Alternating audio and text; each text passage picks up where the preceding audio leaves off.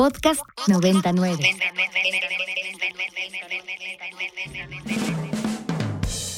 Nosotros tenemos la alternativa de los datos. Eh, ¿qué p ¿Por qué no llega el agua? Bueno, primero no soy Tlaloc. Y los otros datos.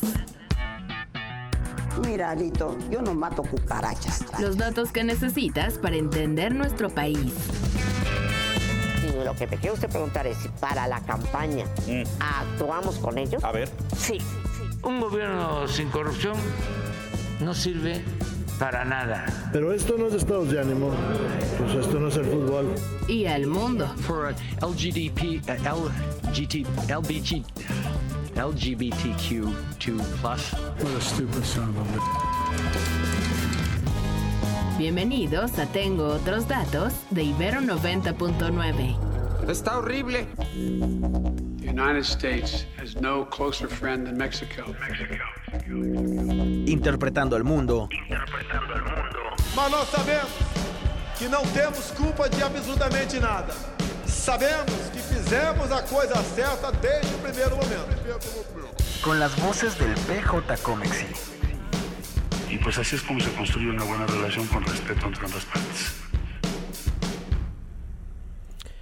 Pues ya está aquí enlazada a la cabina de Ibero 90.9 Andrea Navarro. Ella es integrante de la mesa directiva del programa de jóvenes del Comexi, internacionalista por la FES Aragón. Andrea, muy buenas tardes. Un gusto tenerte de nueva cuenta aquí en Tengo Otros Datos. Muchas gracias, Sebastián. Un gusto también para mí estar de nuevo en tu programa. Oye, queríamos platicar contigo otra vez Estados Unidos tiene sobre la mesa del debate público, del debate nacional, la brutalidad policíaca y el racismo en muchísimas corporaciones policíacas de aquel país. El caso más relevante ahorita es el de Tyree Nichols, aunque hoy, hoy también sacan medios internacionales el caso de Anthony Lowy Jr., un hombre sin piernas que también también fue asesinado por la policía. Cuéntanos un poco del caso de Tyree, en el que ayer, ayer tuvimos su funeral. Claro, sí, la verdad es que ha sido un hecho sumamente lamentable, pero más que lamentable, preocupante, porque es el vivo ejemplo de que la brutalidad policíaca sigue, sigue existiendo. En todo Estados Unidos, eh, si recuerdas, desde el movimiento de Black Lives Matter, que empezó por ahí de 2013, pues mucho se ha dicho por parte de las activistas fundadoras que es una preocupación y tiene que ser una preocupación nacional el hecho de que se normalice la violencia eh, contra la comunidad de afro, afrodescendiente en el país. Y realmente pues esto sí preocupa porque finalmente eh, en el caso de Nichols los policías que, que agreden, que hacen uso de, de extremo de esta fuerza policial, pues finalmente pertenecen incluso a la misma comunidad afrodescendiente en América.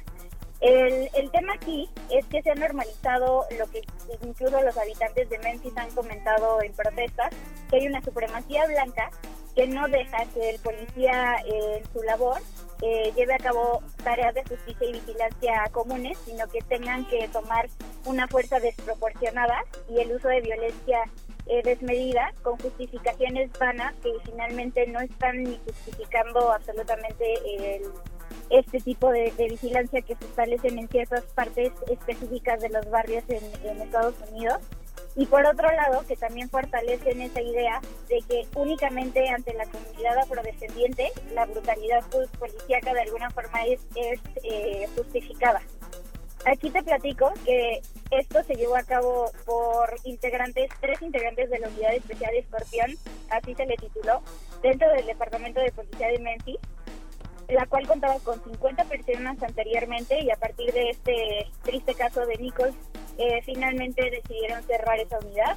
Evidentemente por eh, las, pro las, protestas, el, el, la presión social que se vivía, la opinión pública que se vivía también en la localidad y además que llegó a ser nota internacional. Y por otro lado, pues porque ellos han visto que realmente eh, la encomienda inicial de reducir los niveles de criminalidad en ese, en ese lugar, pues sí ha sido un avance a lo largo de, dos años, porque esto se creó en el 2021, pero no está respondiendo en el caso de la moralidad y tampoco en caso de la ética que debe tener el policía dentro de la unidad. Entonces, más allá de los cargos que se le han impuesto a, la, a los tres policías que atentaron contra la vida de Nicole, pues eh, los videos no mienten. Tú mismo has dicho, hoy mismo se hizo público otro caso más de que esto sigue pasando y seguirá pasando mientras no respondan al, al argumento principal, incluso de los protestantes y del movimiento Black Lives Matter, que es se necesita en Estados Unidos una reforma ante el, eh, del sistema de justicia nacional criminal. Entonces, mientras eso no pase, todos estos actos de abuso policial en contra de afrodescendientes van a seguir ocurriendo. Andrea, muy, muy buenas tardes. Te saluda Ana Lambarri. Eh, tocas un punto importante que es el tema de pues el papel del gobierno, ¿no? Porque Hemos visto, y pues nosotros que hemos vivido eh, pues en, estos, en esta sociedad de los últimos años, pues hemos eh, visto estos eh, comportamientos racistas, comportamientos xenófobos.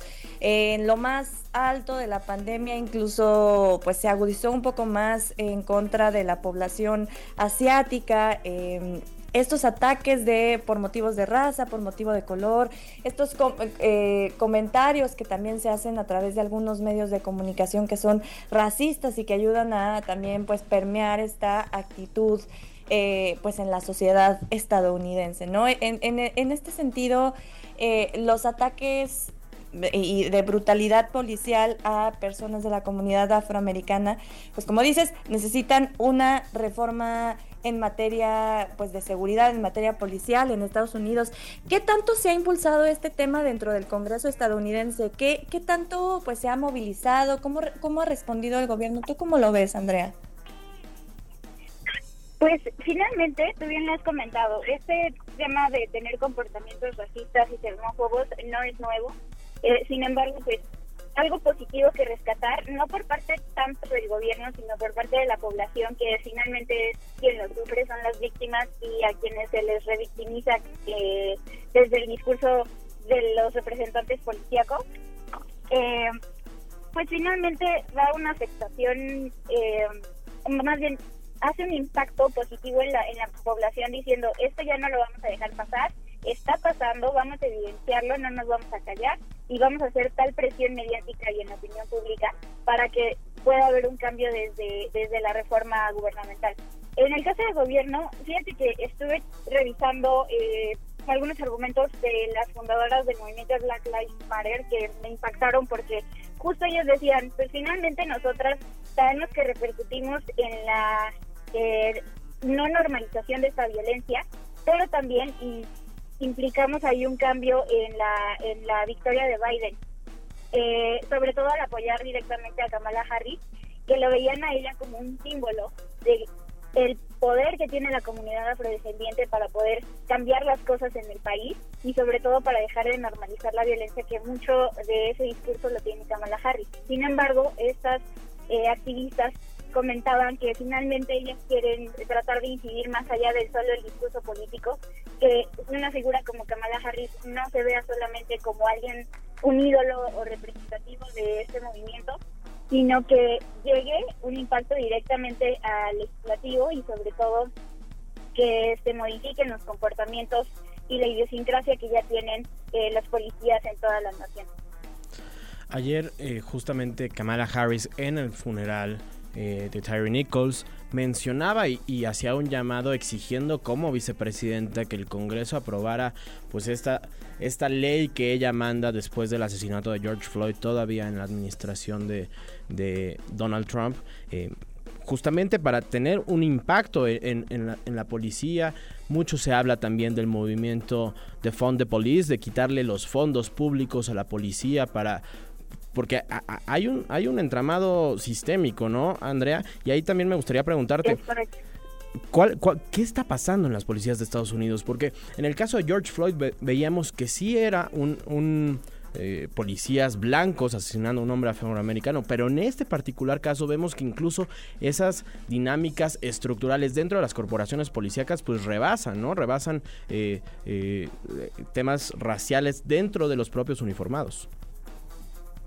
Es correcto. Este, o sea, finalmente el, el panorama y la idea con la que se forman estos eh, policías, independientemente de si ya pertenecen a a la supremacía blanca o no, es el hecho de normalizar ese tipo de, actitudes porque eh, a nivel estadístico, de hecho, incluso en, en, el año 2022, el representante del departamento de Memphis comentó por ahí, por ejemplo, en la misión Escorpión, cuál era el foco para erradicar esa, los altos índices de criminalidad y violencia que se estaban viviendo en ciertos barrios, con el pretexto de asegurar justo esa, esa tranquilidad de todos los vecinos del lugar.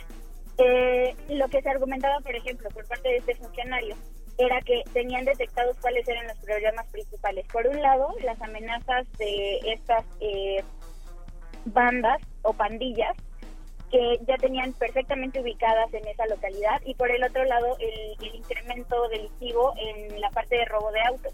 Entonces, son crímenes muy específicos que responden a también una desarticulación y una descomposición social específica, pero no por ello son totalmente condicionantes a la raza eh, afroamericana.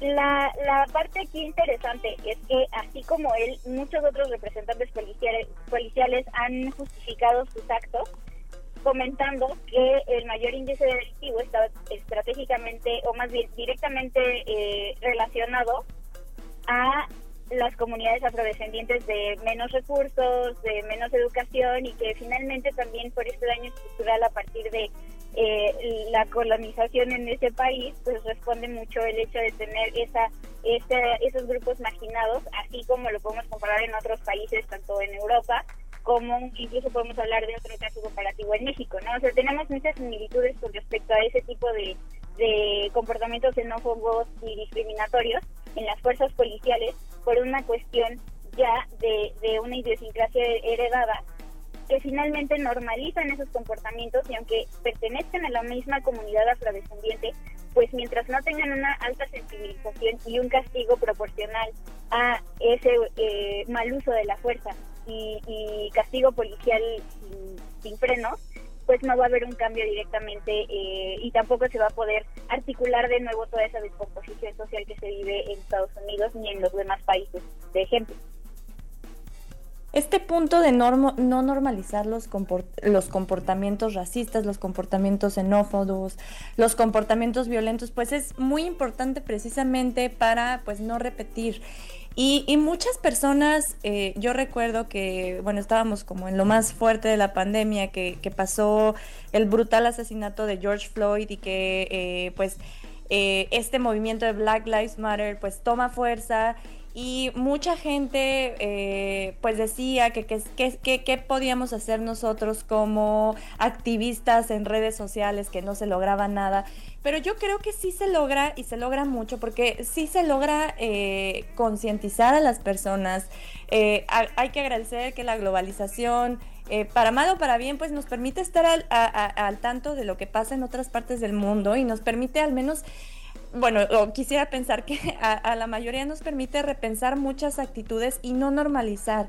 Em, Andrea, ¿tú cómo lo ves? Em, hablando estrictamente de la sociedad, ¿tú crees que eh, pues sí hay esperanza en el que en, que algún día pues estos comportamientos eh, se frenen, que haya mayor sensibilización y que pues también estos movimientos logren eh, pues cosas pues ya más tangibles como lo es pues nuevas políticas públicas, estas reformas que estabas compartiendo tú al principio? ¿Tú crees que esto pueda tener algún eco en el futuro, al menos hablando estrictamente de este caso? Totalmente, totalmente, Ana. Yo considero que el hecho de tener activismo presencial o físico y el activismo en redes son ya sinergias que jamás van a desaparecer y que al contrario van a fortalecer la aparición y, la repercusión e impacto que tienen en la opinión pública, pero también eh, la manera en cómo son percibidos y hasta qué punto podemos exponer este tipo de problemáticas y como tú bien lo referías, no normalizar este tema de violencias eh, adquiridas de generación en generación y que sí se le pueda hacer eh, rendir cuentas al funcionario en cuestión. Eh, finalmente, el activismo en redes por ejemplo, el caso de Black Lives Matter a mí me encanta porque eh, algo positivo de, todo lo malo que está pasando es que la gente ya no se está quedando callada y le está manifestando en los medios que tienen más impacto, por ejemplo, al, momento de hacer un hashtag con ese mismo nombre que empezó como un movimiento y ahora es una organización. Y por el otro lado, que también mucha gente en el mundo, como tú bien lo comentabas, lo está viendo, pero también está haciendo similitudes en el subconsciente de, la, de cada una de las naciones para decir, oye, así como en América, que supuestamente es el país referente del mundo occidental, que supuestamente es el eh, del primer mundo, que también tiene problemas muy similares a los que se viven en otros países en desarrollo, pues nosotros también deberíamos hacer algo, también deberíamos empezar a alzar la voz, también deberíamos empezar a hacer rendir cuentas a nuestros gobernantes y creo que ese es el impacto más importante del activismo en redes y en calles un tema que hay que reflejarnos en, cada uno de nuestros propios países. Ayer también veíamos un caso de brutalidad policíaca en México, donde el detenido muere en la patrulla aquí en la Ciudad de México. Claro, pues, claro, y o sea, sin comentar, por ejemplo, los casos de brutalidad policíaca en Tabasco, en Quintana Roo, o sea, es muy, muy específico esto, pero finalmente es un reflejo de lo que pasa en todo el mundo. Pues Andrea Navarro, muchísimas gracias por este análisis. Siempre es un gusto tenerte aquí en Tengo Otros Datos. Muchas gracias a ustedes por la invitación. Que estés muy bien, Andrea Navarro, integrante del programa de jóvenes del Consejo Mexicano de Asuntos Internacionales. La alternativa de los datos. Eh, ¿qué p ¿Por qué no llega el agua? Bueno, primero no soy Tlaloc. Y los otros datos. Mira, Lito, yo no mato cucarachas. Los datos que necesitas para entender nuestro país lo que te quiero usted preguntar es si para la campaña mm. actuamos con ellos. A ver. Sí. Un gobierno sin corrupción no sirve para nada. Pero esto no es estados de ánimo. Pues esto no es el fútbol. Y el mundo. For LGDP, uh, LGT, LBG, LGBTQ2+. What a stupid son of Escuchaste Tengo otros datos de Ibero 90.9. Para más contenidos como este, descarga nuestra aplicación disponible para Android y iOS o visita ibero909.fm.